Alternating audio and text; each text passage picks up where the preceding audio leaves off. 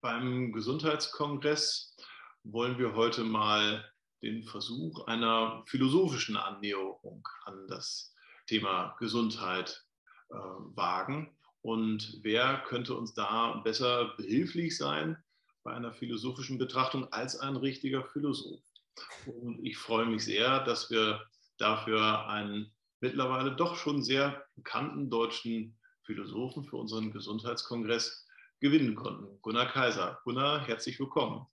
Lieber Klaas, freut mich sehr, dass ich hier sein darf bei euch. Sehr gerne. Gunnar, du bist ja selber nicht nur Philosoph, sondern auch Publizist, Autor, ehemaliger Lehrer und betreibst seit doch schon einigen Jahren einen ziemlich erfolgreichen YouTube-Kanal. Wie bist du selber, wenn so zum Einstieg die persönliche Frage erlaubt sei, wie bist du überhaupt zur Philosophie gekommen und wie kommt man darauf, Philosophie zu studieren? Naja, wahrscheinlich kommt die eher zu einem als man zu ihr, ähm, weil es dann wie bei solchen Sachen, denen man sich verschreibt, doch etwas ist, was man nicht ablehnen kann. Irgendwie, zumindest hat man das Gefühl, ja, ich entweder ich kann nichts anderes oder ja, das ist genau mein Ding. Äh, für mich war das eigentlich immer so das Wichtigste zu fragen. Wir haben diese ganzen Möglichkeiten. Also wir haben wirklich sehr viele Freiheiten, äh, bisher noch gehabt mhm. bislang, auch in unserer Lebensführung und wer wir sein wollen, Identität aufbauen, selbstverwirklichen. Das sind ja alles unsere äh, Motti, äh, Mottos heißt es, glaube ich. Mhm. Und dann muss man sich ja fragen, ja, welches ist denn das Beste? Ist das total beliebig oder gibt es da eine Art ähm, Favorit, den man wählen sollte? Also gibt es eine äh, irgendwie ein Rezept oder etwas, was vielleicht von der Natur hervorgeschrieben ist oder empfohlen worden ist, was die beste Lebensweise ist?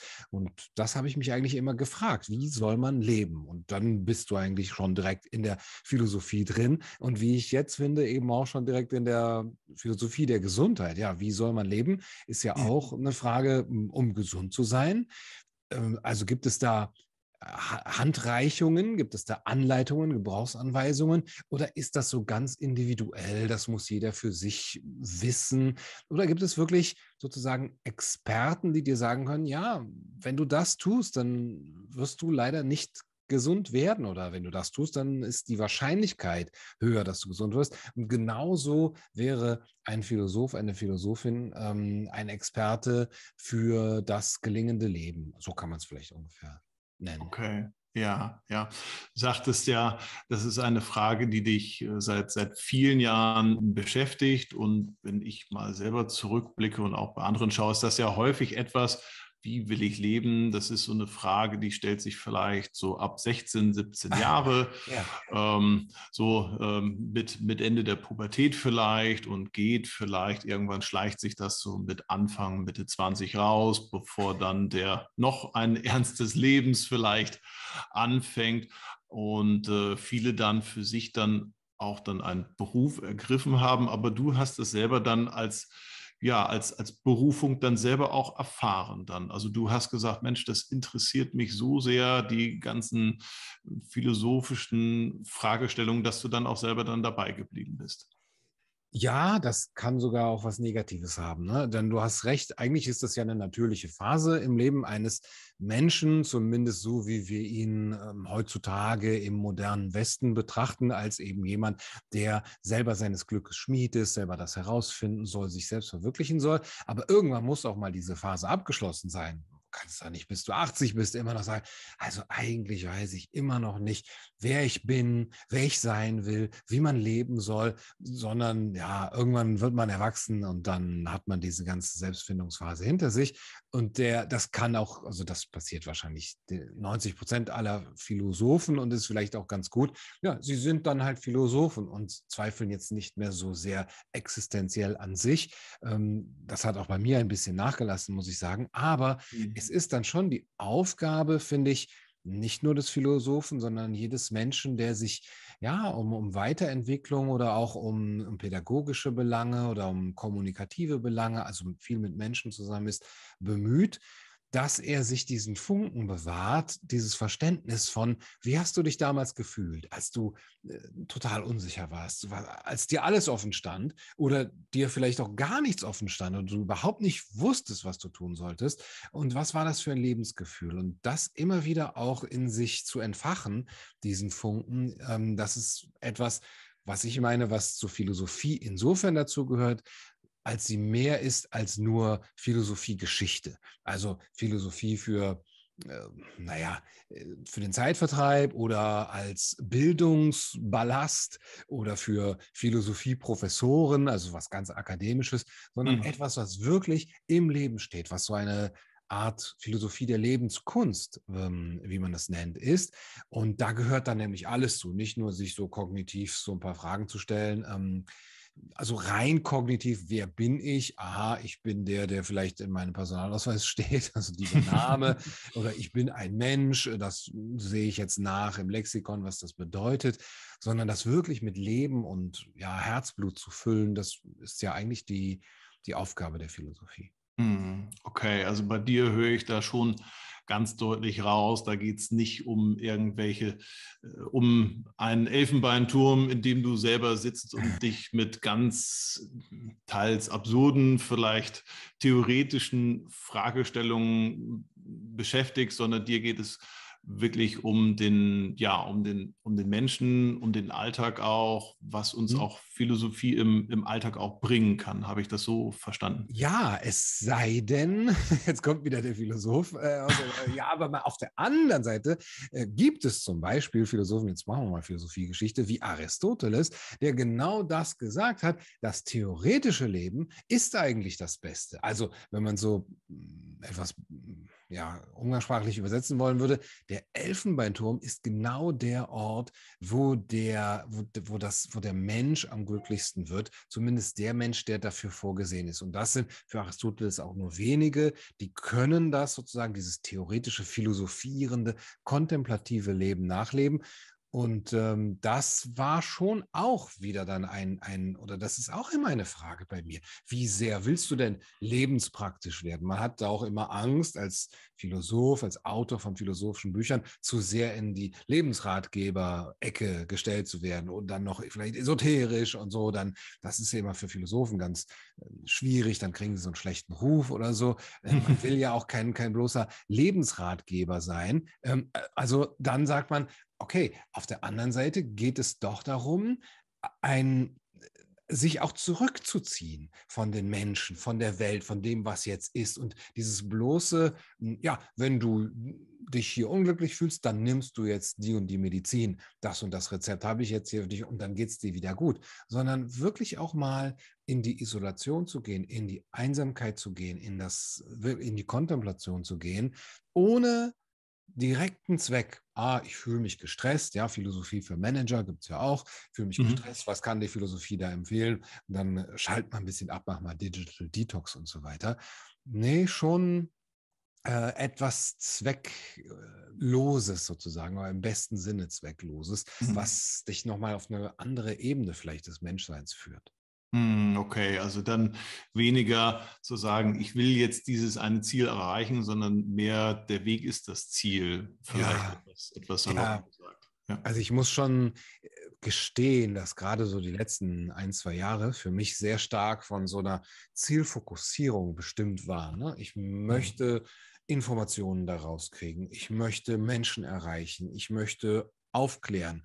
Ich möchte kämpfen eigentlich. Ich sehe, hier geht einiges Bedenkliches vor sich. Wir haben Entwicklungen, die uns wirklich, jetzt kann man es sagen, äh, die Gesellschaft gespalten haben, die die Politik zu einer ähm, Veranstaltung gemacht haben, die eigentlich mit so einer Expertenherrschaft durchregieren kann. Also wir nicken alles ab, wenn man sagt, die Experten oder die Wissenschaft sagt das. Ich will nicht zu politisch werden, aber mhm. das waren bedenkliche Entwicklungen oder sind bedenkliche Entwicklungen, wo ich gesagt habe, dagegen muss man jetzt kämpfen und das macht einen sehr fokussiert und das gibt einem eine Aufgabe und ein Ziel und einen Sinn im Leben.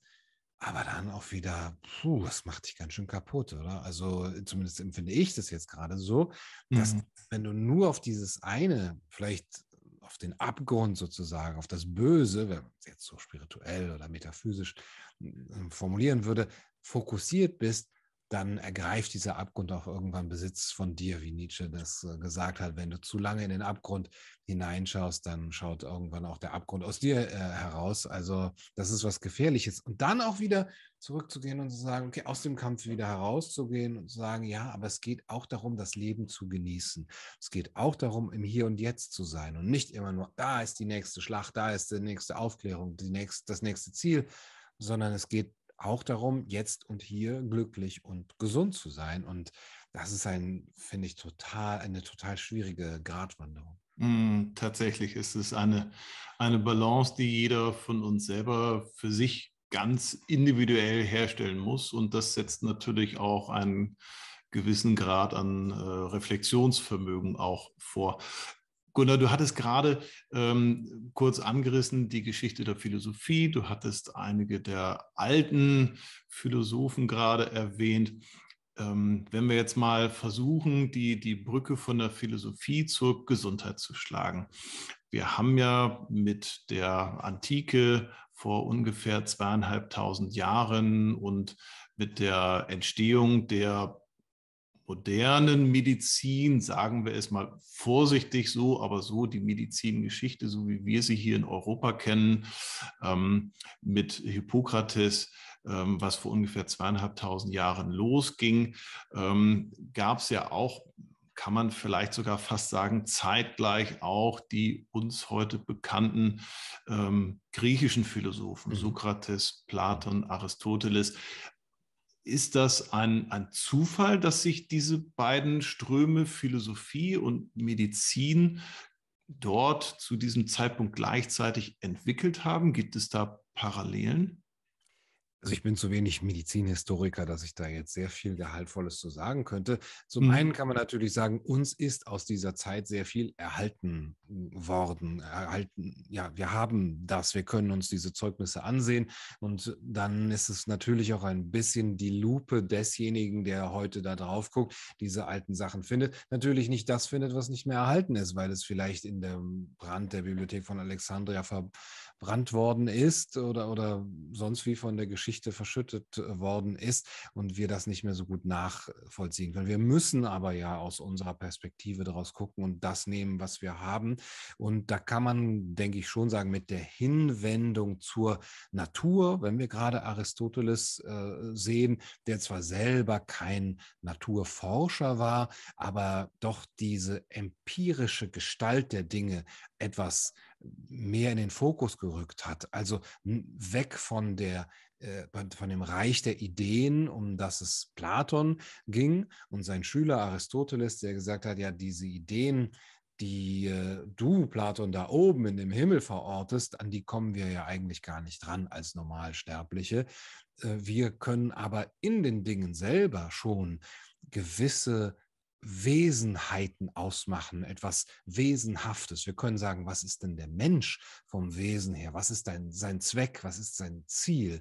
Äh, das können wir aber für alles andere auch. Das Ziel eines Baumes oder das Wesen eines Baumes zum Beispiel. Und ähm, soweit ich weiß, war in dieser Zeit auch ähm, der Schwenk von, oder sagen wir mal, was ich auf jeden Fall weiß, ist, der erste oder einer der ersten, die äh, gesagt haben, ähm, das, wie die Menschen sich die Götter vorstellen, ist ja nicht zufällig so, wie die Menschen selber sind. Wenn sich mhm. Kühe Götter vorstellen würden, dann würden sie sich halt als Kühe vorstellen, diese Götter. Mhm. Das heißt, das wäre so ein Kuhmorphismus und äh, Xenophanes hat das eben ein, ähm, ein, äh, ein Anthropomorphismus genannt. Das heißt, guckt euch doch mal die Menschen an, wie wir denken, wie wir sind, was wir wollen, was wir in die Natur herein interpretieren. Und das ist vielleicht gar nicht so sehr in der Natur drin, diese, diese geistige Macht der Götter, diese spirituelle Macht. Und das Gleiche, also den Bezug jetzt, den Rückbezug, die Rückwendung auf den Menschen, könnte man auch bei Hippokrates vielleicht nachverfolgen, zu sagen, ah, das sind vielleicht gar keine göttlichen Einwirkungen, wenn jetzt hier eine Epidemie herrscht oder eine Krankheit ausbricht, sondern es ist an dem Menschen selbst, der sich etwas eingefangen hat, was äh, er in der Natur dann irgendwie ja, durch schlechte Ernährung zum Beispiel oder durch äh, Krankheitsüberträger, ähm, die, was er dann sich eingefangen hat. Und diese Theorie kam dann ja auch zum ersten Mal, also zumindest jetzt hier im Westen. Ähm, ich denke, das ist kein Zufall, ja. Mhm. Okay, okay. Lässt sich das dann, wie lässt sich das beschreiben, welches Bild die Philosophie von der, von der Gesundheit vom, vom Menschen oder von der menschlichen Gesundheit hatte? Kann man das ähm, beschreiben oder sind da einfach da so viele Strömungen, sind so viele Köpfe und Gedanken auch gewesen, dass man das gar nicht auf einen Nenner bringen kann? Ich würde jetzt pauschal erstmal sagen, es gibt ja gar keine Gesundheitsphilosophie lange, lange Zeit.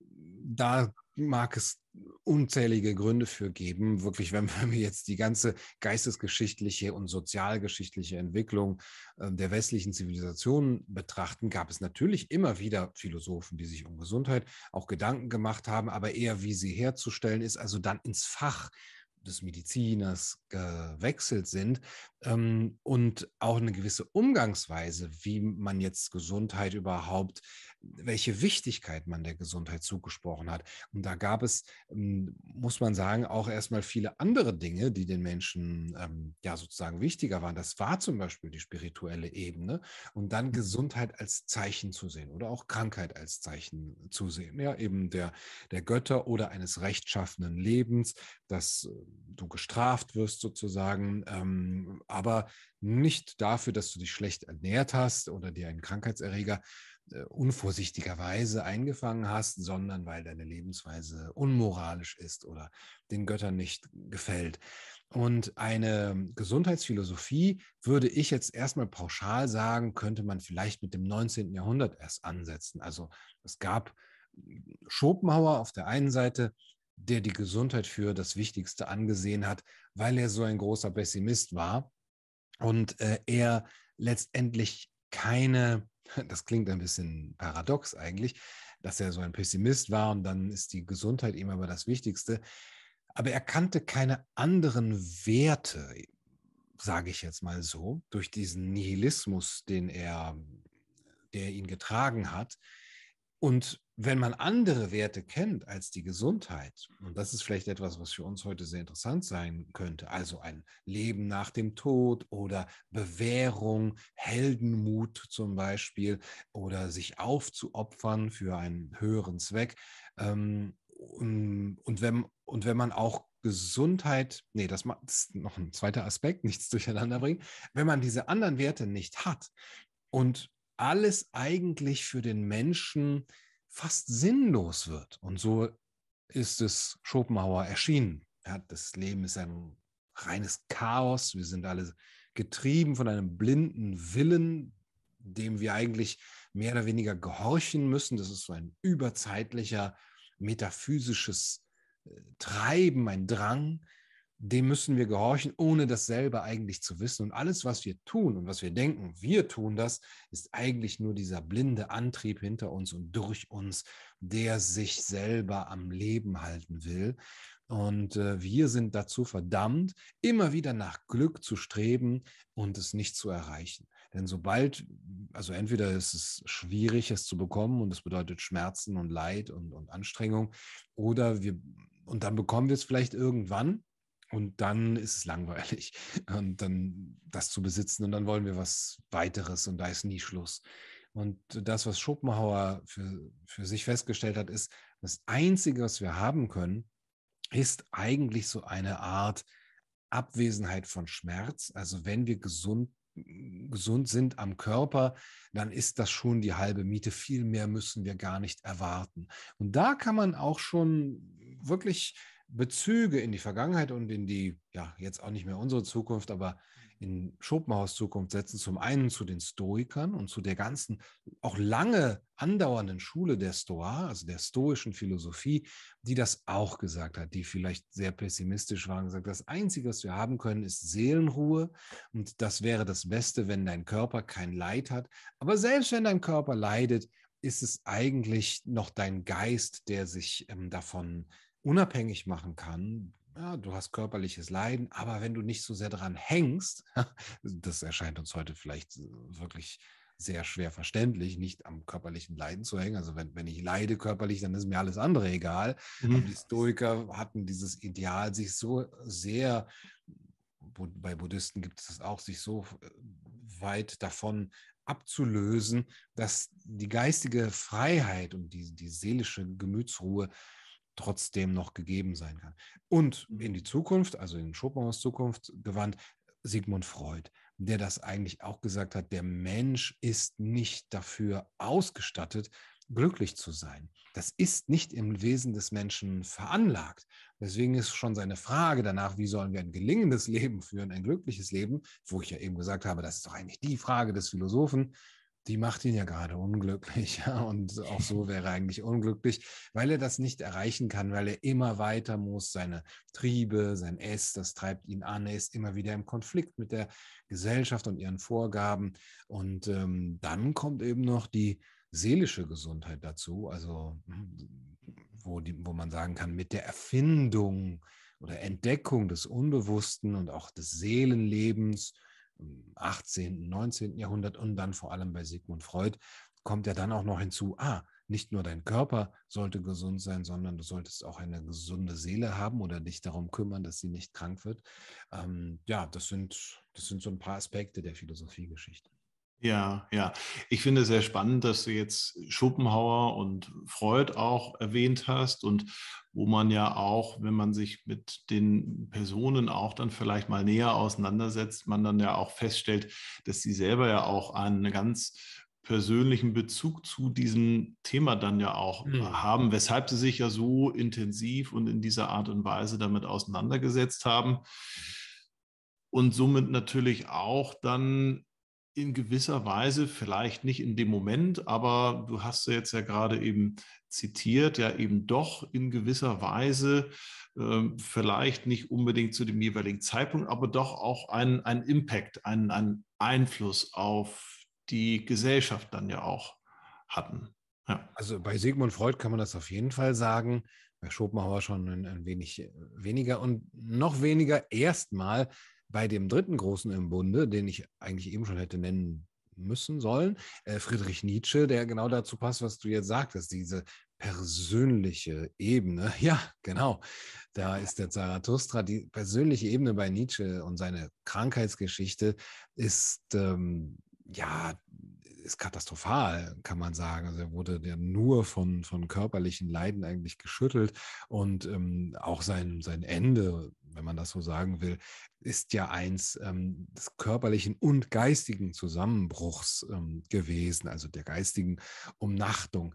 Da gibt es auch sehr viele Studien drüber und auch Spekulationen.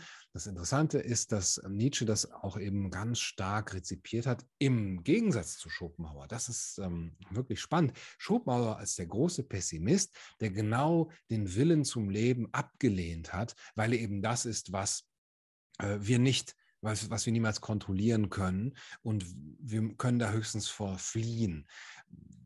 In, auf verschiedene Weisen sozusagen. Die Buddhisten würden sagen ins Nirvana, ähm, würden das natürlich nicht als Flucht bezeichnen, aber wir können nicht in diesem Leben glücklich werden und Ja sagen zu diesem Willen, der uns treibt.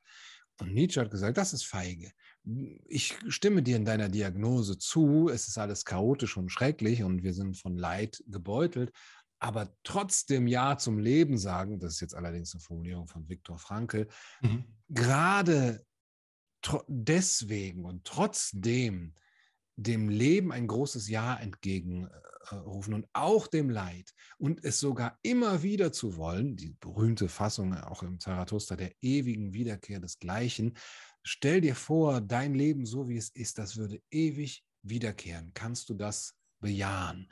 Und das ist schon eine harte Prüfung, ja, gerade wenn man so viel leidet, auch körperlich leidet, aber auch seelisch leidet und zu sagen, ja, ich bejahe mein Schicksal. Nein, ich bejahe es nicht nur, ich liebe es.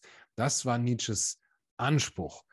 Und das hat, schreibt er auch immer wieder, wie sehr er dem selber nachgekommen ist, können wir nur spekulieren das ist wirklich das Spannende, dass wir in Nietzsche und Schopenhauer so zwei Antipoden haben, äh, die eigentlich äh, nach der Feststellung, dass uns keine übersinnlichen Werte und auch ähm, Wesenheiten mehr bleiben, also kein Gott, keine Religion, keine Kirche, die uns irgendwie leiten könnte und trösten könnte, die dann feststellen, ja, es ist alles ziemlich schlimm und auf der einen Seite sagen, dann äh, verabschiede dich von der Welt. Äh, Selbstmord war für Schopenhauer auch keine Option, nicht so richtig, aber hm. zieh dich da raus, asketisch. Und bei Nietzsche, der sagt, nein, umarme diese Welt, liebe das Schicksal. Ähm, das ist ein super spannender Gegensatz. Mhm.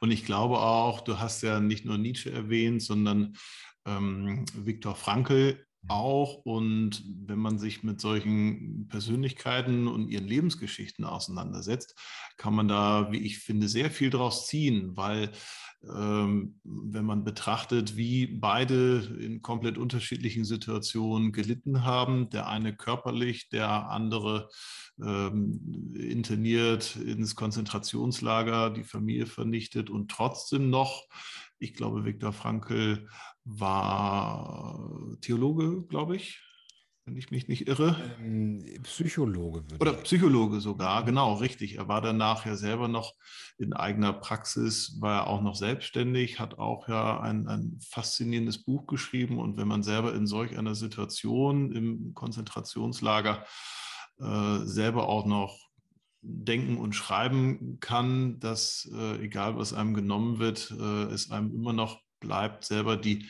die richtige Einstellung zu wählen, ist das schon sehr, sehr beeindruckend und inspirierend. Hm?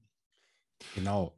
Also das ist vielleicht auch das, was uns heute, naja, es ist immer schwer von Viktor Frankl auf uns zu schließen, aber er hat ja auch sein Buch und seine äh, Reden und, und, und Briefe geschrieben, genau auch um es übertragen zu können. Also nicht jeder muss erst ja, Gott bewahre, in so schlimmen, katastrophalen Situationen sein, um dann sagen zu können, äh, ich bejahe mein Schicksal oder ähm, ich habe mir meine innerste Freiheit trotzdem noch bewahrt. Die kann man mir nicht nehmen, sondern das kann eigentlich jeder äh, für sich sagen.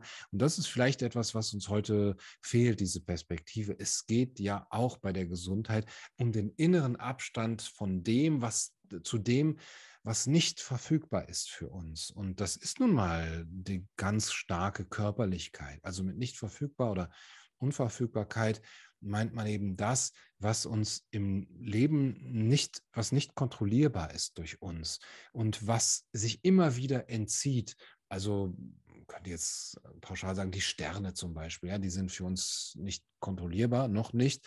Ähm, und dann gibt es Dinge, die sind so halb verfügbar. Wir können da etwas dran tun, aber wir können es nicht wirklich kontrollieren. Und das ist zum Beispiel unsere Gesundheit. Ja. Wir können versuchen, ein bisschen gesünder zu leben und ähm, trotzdem äh, kann immer wieder etwas sein und kann trotzdem morgen schon umfallen und das gesündeste Leben vermeintlich geführt haben. Und das macht doch eigentlich, das sagt zumindest Hartmut Rosa, der Soziologe, zeitgenössischer Soziologe, das macht doch eigentlich das Leben reich und spannend. Genau mit der Seele sozusagen in Resonanz gehen zu den Dingen, die nicht verfügbar oder nur halb verfügbar sind.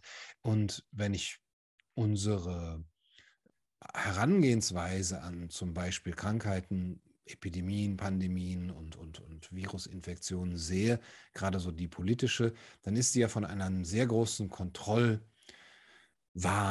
ähm, gekennzeichnet, der sagt, wir können sogar einen Krieg gegen ein Virus führen. Wir können ein Virus besiegen. Wir können Viren ausrotten.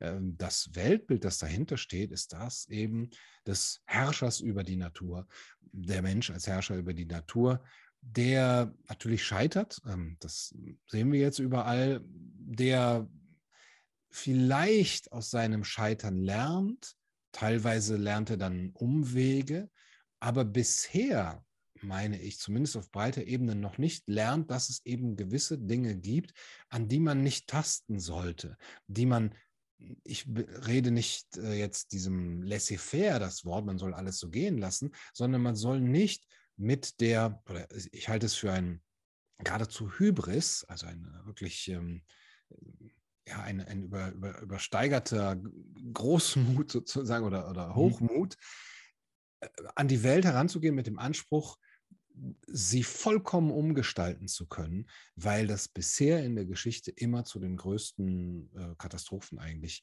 geführt hat. Und eben auch nie zu dem, was man dann wirklich wollte. Im Gegenteil, dass es eigentlich doch oft nur eine Instrumentalisierung war für Machtgelüste. Zu sagen, wir können den Feind besiegen da draußen. Also gebt mir all eure Ressourcen, gebt mir eure Söhne für, eure, für unser Heer, gebt mir eure Steuern äh, für das Militär und so weiter. Und ähm, das haben wir jetzt gerade nicht, aber es gibt da gewisse Parallelen, die man, glaube ich, in einigen Jahren, Jahrzehnten, die man jetzt schon feststellt, aber die dann für uns sehr, sehr deutlich werden, dass genau das, was wir immer hatten in den letzten 100, 200 Jahren, seit die moderne Propaganda erfunden worden ist, nämlich Kriegseintrittsgründe zu erfinden, Kriegsfeinde aus oder Feinde als, als, als oder Menschengruppen als Feinde auszudeuten, um selber sich in der Machtposition zu behalten, seine Pfründe zu sichern. Das erleben wir jetzt auch gerade und es ist halt von dem einen Feld ins andere, vom, Instrum, äh, vom militärischen ins, äh, ins medizinische gewechselt, aber das macht es vom Prinzip her eigentlich nicht besser. Mhm, okay, okay. Lass uns noch mal eben einmal im, im Außen bleiben. Du hast mhm. jetzt gerade schon eine Handvoll wirklich sehr spannender Philosophen und Psychologen gerade aufgezählt. Ein anderer recht bekannter deutschsprachiger Philosoph des 20. Jahrhunderts war ja Ivan Illich. Ich mhm. glaube, Ivan Illich war, glaube ich, Theologe. Mhm. Und äh, er sprach und schrieb auch ein gleichnamiges Buch über die sogenannte Medikalisierung des Lebens. Mhm. Ähm, kannst du das uns einmal erläutern, was Illich damit gemeint hat? Und wenn man das mal betrachtet oder im Hinterkopf hat, das Buch ist, glaube ich, in den 70er Jahren sehr gut, äh, ist es ja entstanden, hat er es geschrieben. Welche Aktualität hat Ivan Illich mit seinem Buch heute? Ja, also jeder, der es liest und äh, der wird, dem wird es auffallen, würde ich sagen. Ähm, also das heißt, äh, die Nemesis der Medizin, die Kritik der Medikalisierung des Lebens oder auch nur Medikalisierung des Lebens. Es gibt da mehrere Titel, weil er es erst auf Englisch geschrieben hat und dann nochmal auf Deutsch. Aber ähm, dieses Buch ist wirklich äh, vorausschauend. Es ist sehr man kann sagen, polemisch äh, vielleicht auf der einen Seite der Medizingeschichte gegenüber, lässt nicht viel gutes Haar an ihr und sagt, ähm, es gibt im Grunde genommen äh, den Weg hin zu einem, einer Verbesserung des Lebens durch die Medizin. Und dann gibt es dort eine Wasserscheide. Und dann geht es eigentlich nur noch abwärts. Dann macht die Medizin mehr kaputt, als sie heilt. Ähm, Iatrogenese nennt er das, also die äh, Entstehung auch von, von Krankheiten, von Leid durch den Arzt oder durch die Medizin, durch die moderne Medizin. Und das vergleicht er wirklich mit einem Kreuzzug. Also wo ich eben hier gesagt habe, äh, wir haben hier den militärischen Komplex und jetzt den medizinischen. Das war auch bei Ivan Illich schon ein bisschen vor, vorgeprägt, dass er gesagt hat, wir führen einen Kreuzzug gegen den Tod und sehen gar nicht, was wir damit kaputt machen. Zum Beispiel jetzt gegen den Tod. Wir machen nämlich kaputt. Er konnte das glaube ich, ganz gut sagen, weil er in Mexiko viel auch mit den Ureinwohnern dort zu tun hatte, beziehungsweise mit Dörfern und, und Gesellschaften, die noch nicht so ja, medikalisiert waren und die andere soziale Strukturen und Institutionen hatten, um mit dem Tod umzugehen und auch mit Krankheit umzugehen. Also, wenn jemand krank war oder dem Tode geweiht war, dann wurde er aufgehoben in eine soziale Struktur, die ihm das Leiden ähm, verringert hat und auch seinen Angehörigen. Und äh, sicherlich haben die auch andere Medizin äh, gehabt, aber worum es hm, also man nimmt ja oft an, ja, früher war alles dann ähm, eigentlich mit 20 ist man schon an Karies gestorben und so weiter, weil es ja gar nichts gab. Es mhm. gab ja auch anderes, das allerdings verdrängt worden ist von der westlichen Medizin, eine Art Kolonialismus kann man sagen. Aber es sind auch soziale Strukturen kaputt gegangen. Ganz plakativ kann man das sagen, wenn man anfängt, ähm, als vielleicht auch überheblicher westlicher Mann dann in diese Gebiete zu, zu gehen und zu sagen, wir retten euch, weil ihr ja nichts habt. Und wir nehmen euch jetzt mal zum Beispiel eure Todgeweihten und tun sie bei uns in ein Krankenhaus und versuchen sie so lange wie möglich am Leben zu halten, wie das ja heutzutage unsere Vorgehensweise ist, weil wir die rettenden Maschinen haben.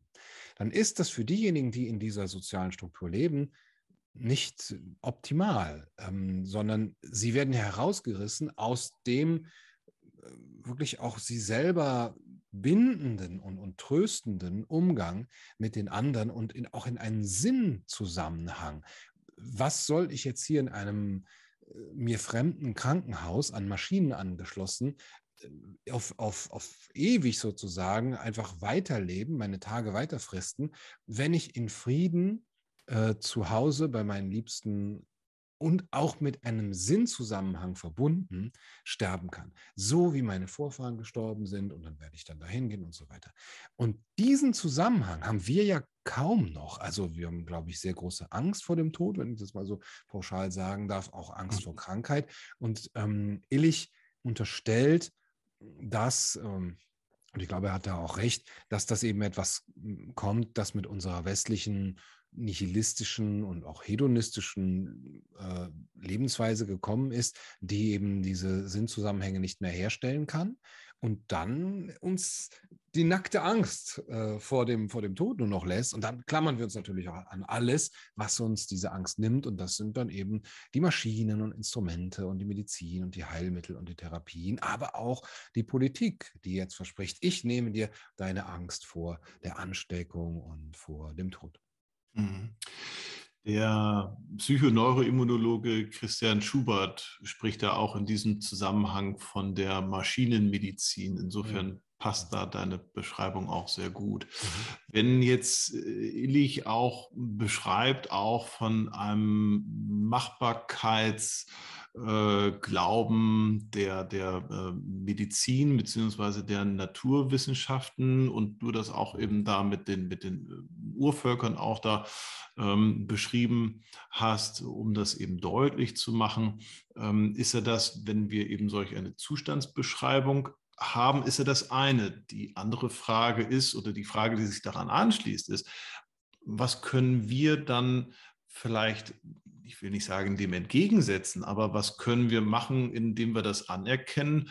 Wo können wir ansetzen? Also mhm. was, was wären dann vielleicht Wege? Lässt sich das mit einer Entmedikalisierung vielleicht beschreiben? Was, was wäre dann die Schlussfolgerung aus, aus solch einer, äh, ja, ähm, aus solch einer Diagnose dann ja, medizinisch ja. gesprochen? Ja, also das ist sehr schwer, finde ich. Und auch Ivan Illich war da, glaube ich, sehr pessimistisch, beziehungsweise ein bisschen defetistisch auch. Und selber hat sich auch, ähm, hatte äh, an den letzten Jahren seines Lebens, ähm, ich glaube, Gesichtskrebs und, und ähm, er hat es nicht behandeln lassen, weil er eben genau diese Überzeugung war, die ich eben angeführt habe. Die, die westliche Medizin, die tut mir eh nichts Gutes. Ähm, und er ist daran, meine ich, auch gestorben. Aber das muss dann natürlich jeder für sich selbst wissen. Aber man darf natürlich nicht, was man darf, aber ich bin jetzt kein Verfechter dieser, dieser platten Eindimensionalität zu sagen, also ist die gesamte westliche Medizin und alles, was sie uns gebracht hat, schlecht, genau wie wenn man Technik kritisiert ähm, und, und die Auswirkungen von Technik auf das Zusammenleben von Menschen kritisiert, dass man dann sagen wir jetzt darf ich nur noch in meiner Hütte im Wald leben und selbst eine Hütte ist ja auch eine Technik oder die, die, die zu bauen, also soll man dann eben äh, vollkommen ein, ein Ludit werden, also ein Maschinenstürmer und alles kaputt machen, soll man eben auf die Medizin äh, verzichten und das muss nicht die Alternative sein. Ein kluger Einsatz natürlich, ein persönlicher oder ein individueller Einsatz. Also man muss als erstes, und das finde ich auch in unserer Debatte so, so wichtig, unterscheiden zwischen der individuellen Ebene und der gesellschaftlichen bzw. politischen Ebene. Es ist was anderes zu fragen, ob ich mich selber impfen lassen möchte oder ob ich für eine Impfpflicht oder für eine Massenimpfung bin ähm, also dass, dass, dass alle geimpft werden, das, das sind unterschiedliche Fragestellungen. Natürlich berühren die sich stark und ähm, ich kann auch sagen, wenn ich mich impfen, also impfen lasse, aber ich bin dagegen, dass sich alle impfen lassen, das wirkt schon ein bisschen äh, komisch äh, so, aber dann muss man eben von dieser individuellen Perspektive auch ausgehen, die wir derzeit zu verlieren drohen. Das ist etwas, was ich ganz stark äh, sehe und befürchte, wenn wir jetzt zum Beispiel beim Thema Impfen bleiben, mhm. es wird ja gar nicht mehr der Gang zum Arzt angeraten. Früher war das eine persönliche Entscheidung, die von einem Fachmenschen, dem man vertraut hat, weil man ihn vielleicht schon lange kennt oder weil man wirklich auch in einem mehrminütigen Gespräch mit ihm war und eine äh, Diagnose dann auch bekommen hat oder eine Anamnese bekommen hat, die dann gestellt wurde und die, der, wo man dann auch nochmal wirklich selber entschieden hat. Und diese freiwillige, selbstbestimmte Entscheidung, dieser Akt, der wird uns derzeit genommen in einer sehr, sehr wichtigen Frage, ähm, weil es nicht opportun ist, kann man auch auf verschiedene Weisen bewerten. Ja, in so einer, äh, in so einer dringenden, drängenden Situationen, da können wir jetzt halt nicht auf Selbstbestimmung gehen. Wenn jetzt in, wir in einem Theatersaal wären und es würde Feuer ausbrechen, dann kann jetzt auch nicht jeder selbst bestimmen, ob er sitzen bleibt, sondern da müssen alle raus. Und äh, dann kann auch nicht jeder selbst bestimmen, was er gerade schreit und ruft, sondern man muss dann eben auch geordnet und gesittet rausgehen. Da gibt es gewisse Regeln. Die, so, weil es eine Notlage ist. Ähm, diese Notlage, die wir jetzt hier haben, dauert ja schon relativ lange an und sie scheint sich zu verstetigen. Und die Begründung, mit der man Selbstbestimmung in medizinischen Belangen weiterhin ablehnt oder, oder als, als minder wichtig ansieht, äh, leitet sich immer noch von der Behauptung dieser Notlage ab, die aber eben jetzt schon, ja, eben, wie lang, wann ist sie denn zu Ende? Ja, es mhm. gibt sehr viele Stimmen, auch von der WHO, auch von, von den von der Politik zu Rate gezogenen Experten, die sagen, das wird nicht zu Ende gehen oder 2025 und so weiter. Das heißt, bis 2025, ja, gehen wir mal von diesem optimistischen äh, Bild aus, haben wir in diesen Fragen, in diesen wichtigen medizinischen Fragen, keinerlei Recht auf Selbstbestimmung. Was lernen wir daraus? Geben wir dann ähm, Rechte und auch äh, ja, Fähigkeiten ab? Also das Recht zur Selbstbestimmung ist ja das eine. Aber die Fähigkeit, sie auch wirklich einzuüben, ist das andere. Und das weiß man, das weiß jeder Lehrer, das weiß eigentlich jedes Elternteil. Man kann seine Kinder auch so erziehen, dass man sie total unmündig macht und dass man ihnen das aberzieht. Äh, Selbst lernte Unmündigkeit und Hilflosigkeit hat man dann und dann kommen die auch so schnell nicht mehr darauf. Und diese Gefahr sehe ich, dass man hier nämlich sagt, wenn ich nicht klar unterscheiden kann zwischen dem, was die Politik macht und was die Gesellschaft macht und, und beziehungsweise wenn das, was die Politik macht, so stark in das Leben des Einzelnen eingreift, dass äh, in der Masse sie dann, die Einzelnen, verlernen, ähm, für sich selbst zu sorgen und zum Beispiel das ganz Normale, wie, wie uns das eigentlich über Jahrzehnte antrainiert wurde, wir gehen erstmal, nein, erstmal horchen wir auf uns selbst. So, mhm. das ähm, wie geht's dir denn? Ja, fühlst du dich krank? Fühlst du dich vielleicht sogar ansteckend? Ja, äh, die Eltern unter euch erinnern sich vielleicht noch, man fühlte das irgendwie so ein bisschen. Ah, ich bleibe auch mal den anderen lieber fern. Ich gebe mal nicht die Hand, ich umarme mal nicht, ich bleibe mal zu Hause und so weiter. Mhm. Ähm, wie, wie fühle ich mich denn? Was ist die Innenseite meines Empfindens, also was ist das Empfinden von Krankheit und Gesundheit? Das spielt ja auch kaum noch eine Rolle. Es wird von außen festgestellt mit einem Test. Es wird ja nicht mal richtig diagnostiziert, sondern das wird einfach, man ist dann testpositiv und so weiter. Mhm. Und es wird von einer Behörde oder einem Amt äh, festgestellt, nicht mal mehr von einem Arzt. Und dann hat man früher gesagt, okay, jetzt fühle ich mich doch so krank, dass ich vielleicht doch zum Arzt gehe, da habe ich gewisse Erfahrungen und so weiter. Das ist was sehr Persönliches. Dann gehe ich in das Gespräch mit dem Arzt und so weiter. Und ähm, da gibt es auch viele Nachteile natürlich oder viele ist ja keine, keine hundertprozentige Sache, mhm. aber es ist die beste Sache, eben von diesem kleinsten, von dieser kleinsten Einheit, dem Individuum auszugehen und das dann im, im, im Dialog mit einem anderen Individuum, das ein der ein Fachmensch ist, äh, wirklich zu klären. Und das geht uns völlig verloren. Die Ärzte haben ja bei der Frage nach der Impfung kaum noch etwas zu sagen. Ein Arzt, der öffentlich oder auch nicht öffentlich äh, jetzt seinen Patienten gegenüber sagen würde, also ich halte nichts von der Impfung, ja, und, und, und selbst schon so, ja, Impfung, so kann man für oder dagegen sein, aber bei Ihnen würde ich dafür abraten, der macht sich höchst verdächtig, teilweise sogar strafbar. Also es gibt zahlreiche Geschichten, ja, muss ich jetzt nicht, ja nicht alles wiederholen, wo wir eigentlich diese Autonomie der Ärzteschaft abgeschafft haben. Und ähm, das ist eine sehr, sehr schlimme Entwicklung. So jetzt war ja aber deine Frage, was können wir dem entgegensetzen? Aber erstmal, ja. man muss dieses Bewusstsein, glaube ich, schärfen dafür, dass es diese individuelle Ebene nicht nur gibt, sondern dass sie extrem wichtig ist für unsere Gesundheit. Und das ist eben auch das, was Hans-Georg Gadamer geschrieben hat in seiner Schrift Die Verborgenheit der Gesundheit. Es geht auch ähm, oder es geht ganz stark um eine Innenseite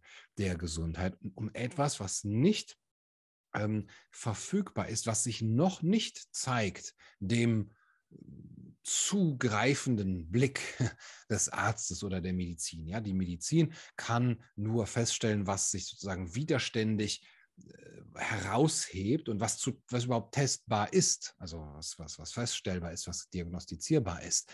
Aber da ist eine Ebene darunter, wo noch ganz viel nicht diagnostizierbar ist. Und das ist auch eben die subjektive Seite der Gesundheit. Und sagen, mhm. wo es ja zum Beispiel auch Fälle gibt, und das ist in unserem Thema der letzten ein, zwei Jahre auch sehr, sehr virulent, wo man sagen kann, ich stelle hier von außen etwas fest, sagt jetzt zum Beispiel die Gesundheitsbehörde, aber der Mensch fühlt sich gar nicht krank, infiziert, äh, schlecht oder sonst wie, sondern fühlt sich quick gesund. Und er, wer, wer, wer ist es dann? Also wer, wer ist der dann? Ist der dann gesund? Also wer, wer entscheidet das dann? Und mhm. genau darüber der andere Fall. Man fühlt sich schlecht, man leidet, man hat Schmerzen, aber man kann von außen nichts feststellen mit der besten Medizin, die verfügbar ist, nicht. Wer entscheidet jetzt? Und diese beiden Ebenen sind so wichtig, dass man sie übereinbringen kann. Und auch das ist verloren ge gegangen oder droht verloren zu gehen. Schon als wir gesagt haben, ein positiver PCR-Test reicht aus zur Diagnose, wo eben selbst der Erfinder dieses PCR-Tests gesagt hat, nein, nein, das, das reicht nicht aus. Man muss schon noch andere Dinge ähm, das kann ein Hilfsmittel sein, aber man muss viele andere Dinge noch dazustellen, äh, um überhaupt eine Diagnose äh, feststellen zu können. Und ähm, ja, das haben wir alles vergessen. Mhm. Ich glaube auch, ohne jetzt zu sehr ins Politische zu gehen, es ist ja ein Gesundheitskongress, mhm. zeigt aber, glaube ich, gerade die aktuelle Situation, wie wichtig es ist. Und dabei kann uns die Philosophie ja auch helfen, wie du uns gerade ja wunderbar auch zeigst, Gunnar, dass wir eben Gesundheit als etwas betrachten, was uns direkt selber ganz persönlich und auch ganz individuell und auch ganz egoistisch auch betrifft, dass es nicht etwas ist, was wir jetzt wie ein Mantel an der Garderobe abgeben können und auch nicht die Verantwortung für uns und unsere Gesundheit abgeben können, sei es der Arzt äh, oder sei es ein Amt oder sei es die Politik. Ich glaube, das ist, wenn man zumindest, wenn man mal versucht, eine, eine Chance in dieser Situation, in der wir uns alle befinden, äh, ist es, glaube ich, zumindest das eine, dass wir selber jetzt ähm, unser eigenes Verständnis von uns selbst und auch wie wir selber auch Gesundheit wahrnehmen und wahrnehmen wollen, uns damit auch mal selber auseinanderzusetzen. Ja, und du hast ja gerade auch Hans-Georg Gadamer auch schon einmal ähm, erwähnt, ähm, dass äh, hier ein, auch ein sehr bekanntes äh, Band von, von Aufsätzen ähm, und Schriften von ihm über die Verborgenheit der Gesundheit, das ja auch jetzt muss ich selber mich la langsam bremsen, dass ich selber nicht in einen Monolog auch verfalle. Schön. man, man kommt da so langsam rein, dass ja auch selber der Begriff, und das sagt ja, glaube ich, auch Hans-Georg Gadamer, dass man auch den Begriff der Gesundheit auch weiterfassen muss. Also nicht nur die Abwesenheit von Krankheit, sondern dass Gesundheit etwas sehr, sehr Individuelles ist. Etwas auch, wie du gerade gesagt hast, was man auch gar nicht messen kann. Die Medizin kennt beispielsweise auch den, den Begriff des Sickness Behavior, also zu sagen, oh, du hast gerade beschrieben, ich fühle mich gerade schlecht, ich gehe heute Abend nicht aus, ich bleibe äh, auf dem Sofa oder ich bleibe den Tag im Bett. Ich kann mir auch vorstellen, dass das etwas ist, was uns vielleicht auch irgendwo durch den Alltag auch im Laufe der Zeit auch verloren gegangen ist, auf uns selbst auch dann zu hören, oder? Ja, aber das könnte auch wieder eine Chance sein jetzt in dieser Situation, also in diesen ganzen Übertreibungen äh, auf die eine Seite, dass das Pendel so weit auf diese eine Seite ausschlägt, liegt ja vielleicht auch eine Chance, wie ich finde, im Moment eher mehr für diejenigen, die dem Ganzen kritisch gegenüberstehen, weil sie das Gefühl haben, zum einen, es geht vielleicht gar nicht so sehr um Gesundheit, also bei dieser ganzen Politisierung der Gesundheit oder von Krankheit geht sehr viel verloren. Das ist sehr eindimensional. Und diese Eindimensionalität wird von einigen Menschen sehr stark gespürt, dass sie merken, okay, nett vom Staat, dass er da sich so kümmert um mich, aber eigentlich gehört zur Gesundheit doch noch mehr. Und darum kümmert er sich nicht nur nicht, sondern er macht es sogar kaputt.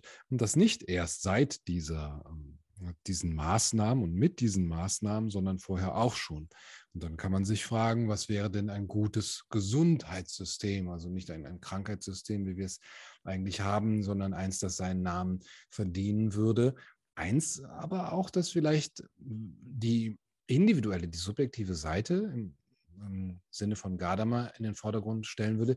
Die Eigenverantwortung, wie du richtig sagst, ist gar, gar nicht genannt, in den Vordergrund stellen würde, aber auch Institutionen wirklich äh, fördert, die, die genau diese, diese individuelle Seite auch abbilden können. Also eben nicht die Massenmedizin mit den Massenpharmazeutika und, und den Maschinen, dieser Maschinenmedizin. Und mein Gefühl ist, dass diejenigen, die im Moment den Maßnahmen gegenüber kritisch sind, auch diejenigen sind, die merken, dass dem eine ganz große Eindimensionalität, ein eindimensionales Denken zugrunde liegt und dass auch die Maßnahmen eben sehr viel an Gesundheit verhindern. Und zwar mehr verhindern, als sie herstellen können. Da gibt es meines Erachtens ganz klare, eine ganz klare Forschungslage zu. Aber das wurde nie gefragt, das wurde nie von offizieller Seite überhaupt eruiert und, und ja, warum auch, das, das würde einem ja nur Schwierigkeiten machen. Ähm, und dann habe ich das Gefühl, dass diejenigen, die da nicht kritisch sind, sondern die gesagt haben, ach schön, kann ich mal zu Hause bleiben oder auch schön, so, der Staat tut etwas, ja, er schützt mich, kann ich ja verstehen, dass, dass man das als positiv für sich empfindet dass die diese Eindimensionalität nicht merken und dass sie vielleicht noch schwieriger darauf kommen, erstmal, dass es auch, oder dass es gerade für eine richtige, umfassende, einen ganzheitlichen Begriff von Gesundheit viel, viel mehr bedarf. Und wir haben eben diese Phänomene von Menschen, ich, ich spreche jetzt vielleicht soll nicht despektierlich klingen, aber sagen wir mal, die Masse der Gesellschaft, die sagt, oh, dann bleibe ich einfach zu Hause und wie es in dem schönen Clip von der Bundesregierung, besondere Helden, auch so toll gezeigt wurde. Ich gucke Netflix, ich bleibe die ganze Zeit im Dunkeln, ja, kein Vitamin D. Äh, ich esse äh, Chips und lasse mir den Pizza Express holen und habe keine sozialen Kontakte oder auch wirklich keine Berührung und trainiere mein Immunsystem nicht. Also alles das, worum es doch ankommt, wenn wir über Gesundheit sprechen ähm, dass es viele Menschen gibt, die diesen Lebensstil auch geführt haben und auch eine, jetzt eine gewisse Entschuldigung für sich, eine Rechtfertigung darin gesehen haben. Oh, der Staat erlaubt es mir nicht sogar, er fordert es von mir ein und ich bin sogar ein guter Mensch, wenn ich diesen sehr ungesunden Lebensstil lebe. Und das ist leider wirklich die Kehrseite der Medaille.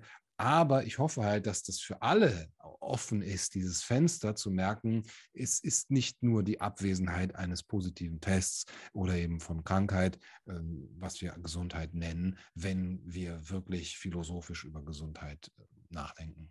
Mhm.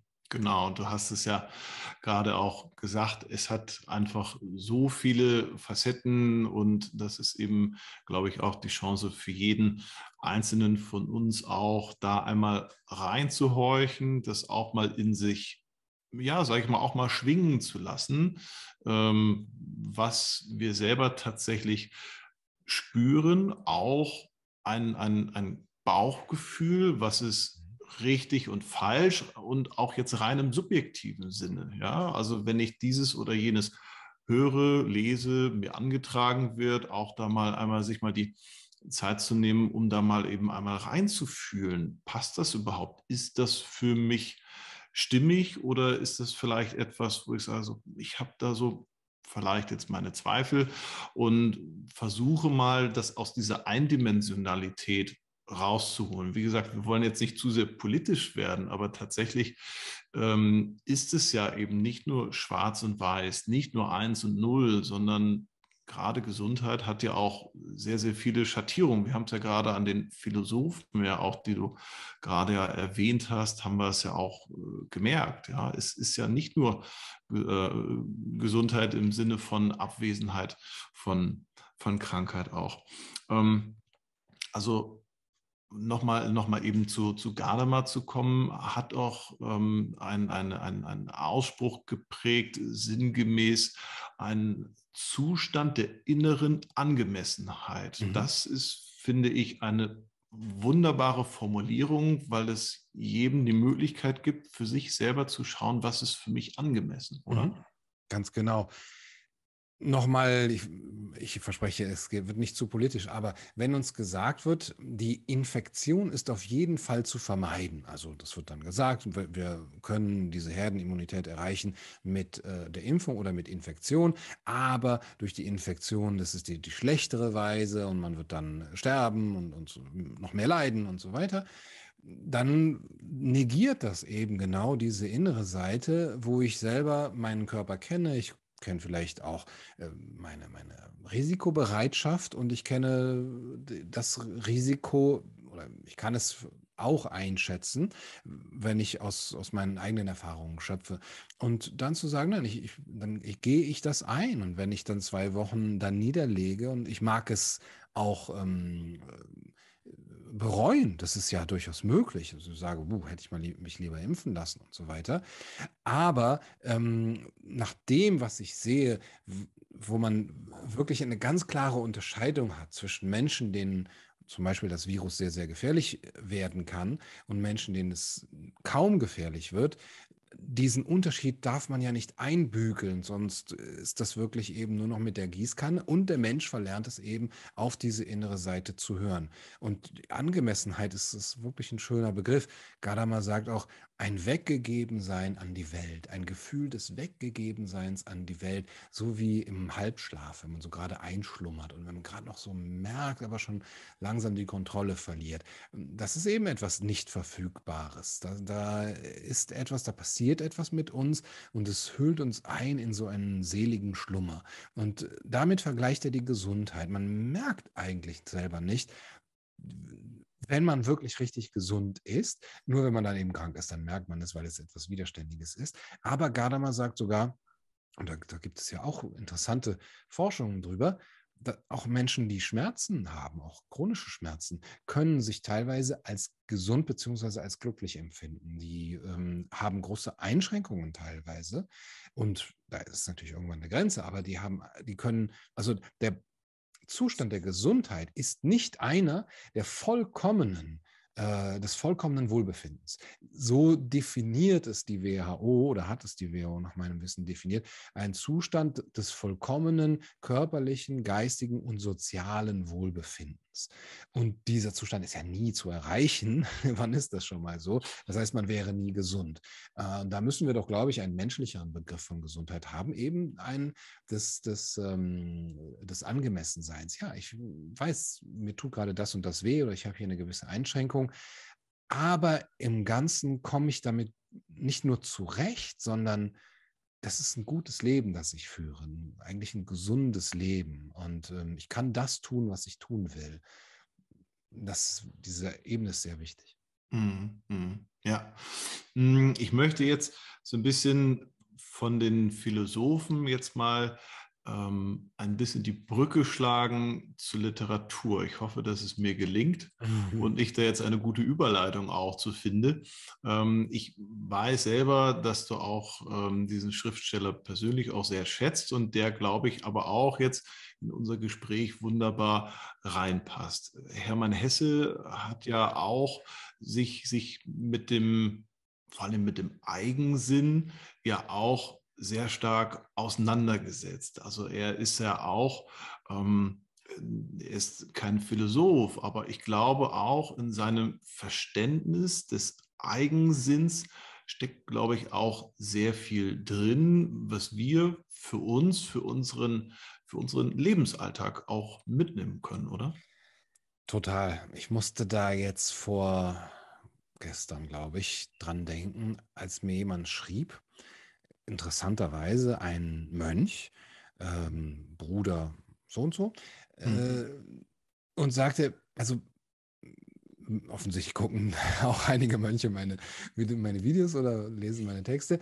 Äh, ja, ich, wir haben in unserer äh, in unserem Gelübde sozusagen das Gebot, uns einer Meinung lange Zeit zu enthalten über solche weltlichen Dinge. Also, und das, das ist auch eine philosophische Übung, so meinungsabstinent zu sein. Erstmal nicht zu urteilen, beide Seiten zu sehen, beides verstehen können, keine Seite zu ergreifen auf diesem Schlachtfeld.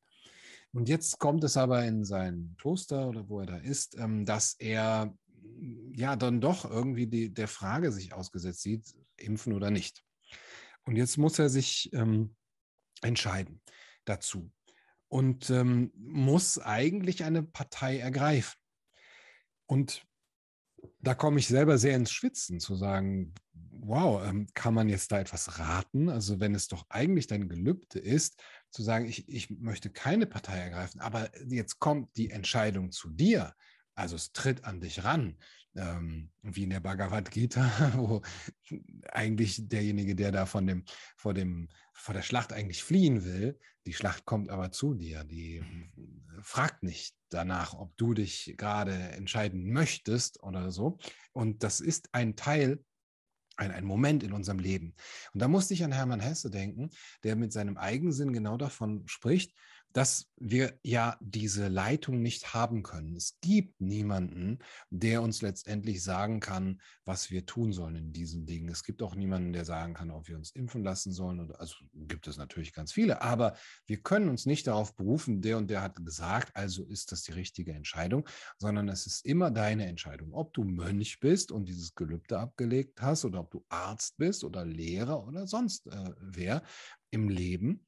Und Hermann Hesse sagt, wir alle in, als Individuen, vielleicht alle Lebewesen auf der, auf der Erde, auf der Welt, sind eigentlich Entwürfe der Natur. Also wo die Natur so ein, eine Angel auswirft sozusagen und, und einen, eine, einen Versuch macht und strebt die ganze Zeit in tausend verschiedene Richtungen. Und dein Entwurf ist der, den die Natur im Grunde genommen für dich vorgesehen hat. Und den solltest du gehen. Und es kann ein falscher sein, in, im Sinne von, der wird nicht viele Nachfolger finden. Also es wird nicht der sein, wo alle klatschen oder wo man hinterher sagt, das war genau das Richtige. Aber wer will das entscheiden? Es war ein Wurf der Natur. Und in deinem Eigensinn nur kannst du das merken, was die Natur von dir will. Also die Natur hat dich jetzt hier an diesen Ort gestellt und dich zu diesem Menschen gemacht, der du bist. Und deine Aufgabe ist es, genau darauf zu hören, was jetzt von dir verlangt ist. Also für, für aber, aber nicht von, von, von, von anderen oder von wie Autoritäten, sondern von deinem innersten Wesen, also das, durch das die Natur spricht, sprechen will.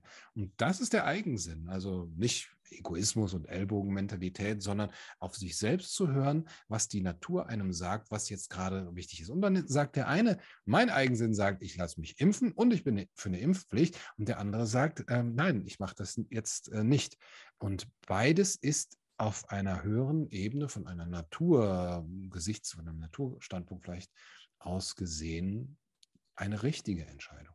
Mhm. Ich schaue hier gerade noch mal kurz. Ich habe ja ein, ein schönes Zitat von Hermann Hesse mit Bezug auf den Eigensinn. Er sagt, die einzigen Lebewesen, die nicht nach ihrem eigenen Sinn, dem Eigensinn leben können, sind der Mensch und seine Haustiere. Die Haustiere, ganz genau. Ja. heißt, ja, ja. heißt ja im Umkehrschluss, dass wir selber zu wenig nach unserem Eigensinn dann leben, oder?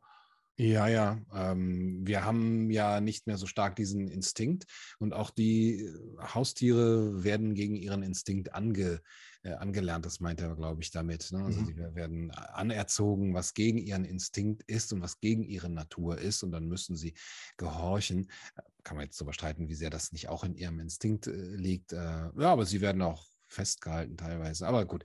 Ähm, und ja, der Mensch hat eben nicht nur dann seine Vernunft, mit der er ja auch gegen diesen, diesen inneren Drang und, und die, auch diese, das Gewissen angehen kann, teilweise, also sagen wir mal, sein kognitives Denken, wo wir auch uns für Dinge entscheiden können, die gegen unser Gewissen sind, sondern er hat auch noch die Autoritäten, das Über-Ich, ähm, Lehrer und Politiker und Experten und Eltern, die ihm sagen, was er tun soll, auch vielleicht gegen seinen eigenen äh, inneren Drang, gegen seine Natur, ja.